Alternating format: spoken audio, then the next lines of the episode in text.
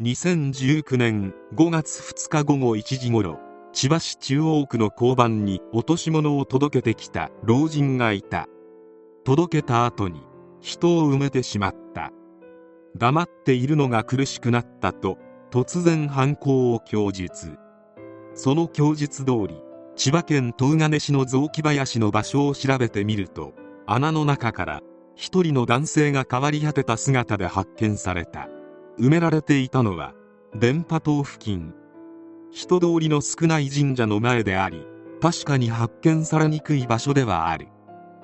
これにより自首してきた男新藤正幸69歳と共犯の大石徳夫69歳を逮捕。亡くなった男性は大内軍斎さん79歳という方で新藤と大石とはパチンコ仲間でよく一緒にいたという。しかし事件を深く調べてみると大内さんを遺棄するために車で移動するところを見た人がおりその人の証言を聞いてみると新藤大石の他にもう一人いたとのことだった。このことを新藤と大石に問い詰めると犯人はもう一人いることが分かりその名を松本薫70歳という。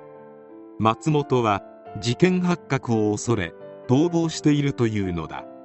警察はすぐに松本薫を指名手配。高齢でもありそう遠くへは逃げられないだろうと思っていたがその予想は当たり5月11日午前8時半ごろ指名手配犯に似た人がいると神奈川県警中原署に通報があった。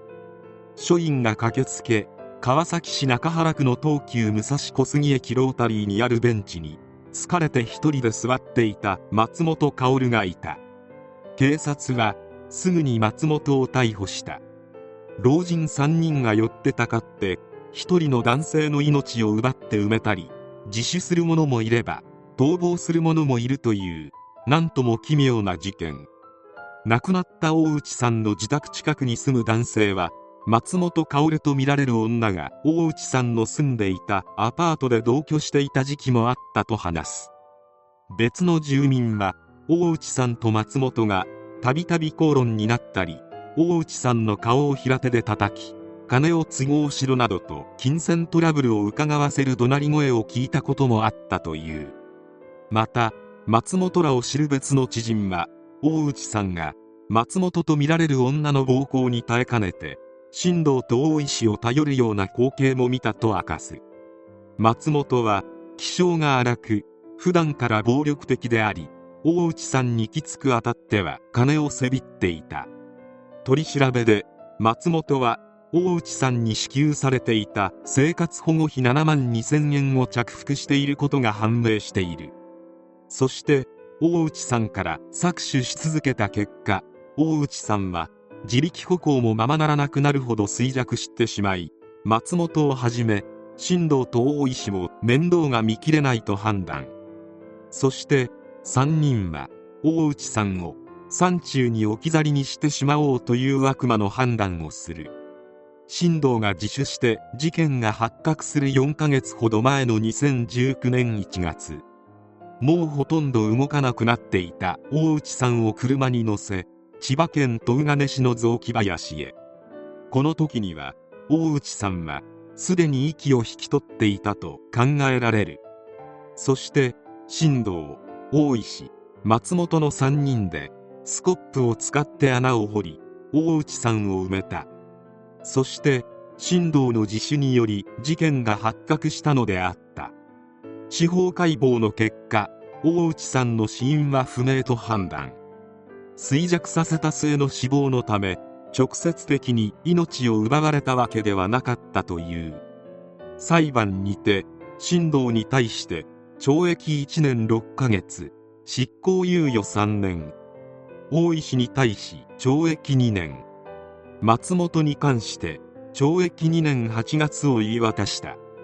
裁判長は大内さんの生活保護費を自分勝手に盗んで使っていたり息を引き取っているであろうことが分かっているにもかかわらず雑木林に遺棄しようと考えるなどとても悪質で酌量の余地はないと3人の行動を非難した。特に控訴などもしなかったため刑が確定している。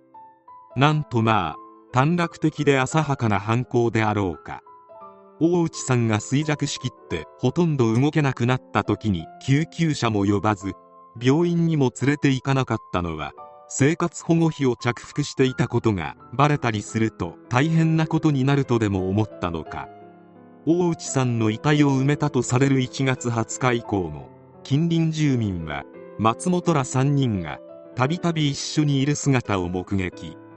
大内さんの姿が見えなくなったことを尋ねると松本らは大内さんとは縁を切ったから知らないなどと普段と変わらない表情で話したという。しかし何食わぬ顔で暮らし続けたが大内さんが神道の夢枕に立つようにでもなったのか両親の呵責に苛まれ自首した。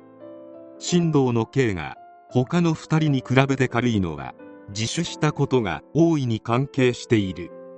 松本薫は逃亡し指名手配されたが高齢の女性がそんな遠くに逃げられるはずもなく千葉から神奈川というそこまで距離も離れていない場所で駅のロータリーにて座っているところを発見され逮捕されるという間抜けっぷり。終わってみれば一体何がしたかったのかと問いたくなるくらい稚拙な犯行である。救急車でも呼んでいればここまで大ごとにはならなかったのにと第三者からの立場では思うがそんな発想も出ないくらい松本らの知能は低いのであろう。まるで子供がそのまま大人になりきれずに老人になったようである。大内さんをこづいて金も巻き上げていたという極悪人どもであるが何ともあっけない惨めな幕切れ。病院の受付やコンビニでもちょっとしたことで腹を立てたりルールを守ろうとしない高齢の方々は非常に多く感じる。